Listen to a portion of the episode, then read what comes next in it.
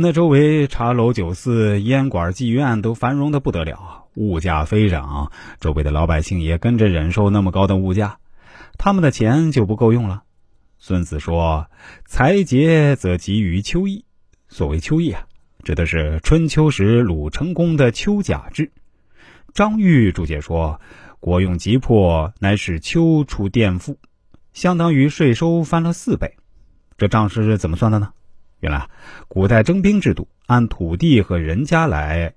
司马法中说：“六尺为一步，一百步为一亩，一百亩为一夫，三夫为一屋，三屋为一井，四井为一邑，四邑为一丘啊，四丘为一店。征兵役啊，是以店为单位，每个店出一辆战车，也就是四匹战马，甲士三人，部卒七十二人，还要出牛十六头。”这样，我们也可以从军队的规模折算出一个国家的国力。比如我们前面说的千乘之国，就是有一千辆战车，七万五千人的军队。根据征兵制度，就可以算出他的地盘是一千店，有一千个镇子吧。鲁成功干了什么事儿呢？他一继位就推出了秋甲制度，还是一辆战车、四匹战马、甲士三人、七十二部族、十六头牛。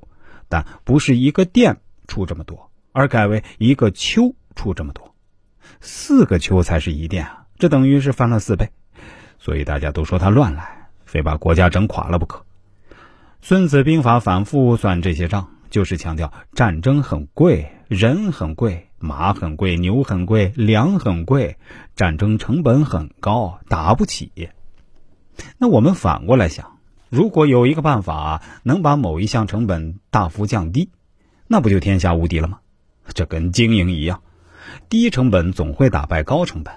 想到这个革命性办法的人，拿破仑开创了一个新的战争时代，那就叫人民战争。人民战争降低了哪项成本？主要是人命的成本，不怕死人，没什么意义不在即。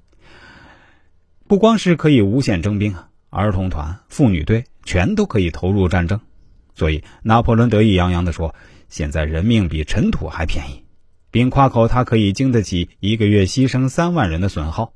而欧洲其他各国君主、贵族军队和雇佣军成本就比他的人民军队高太多了。人民战争还降低了资源的成本，把国家的一切资源都投入战争。本人，我们的人民军队就把子孙和拿破仑的思想都发挥到了极致。”有句话叫“不当家不知柴米油盐贵，不知柴米油盐贵者不可当家”。原文是这样说的：“理屈财淡，中原内需于家，百姓之费，食去其妻；公家之费，破车罢马，甲胄食弩，鸡炖秘鲁，秋牛大车，食去其六。故至将务食于敌，食敌一中。”当无二十中，岂敢一胆？当无二十担。战事拖久了，就力屈财竭，从政府到百姓都要破产了。原野之民要运输粮饷，以财粮之意供军费之需，家产内需，失去其七。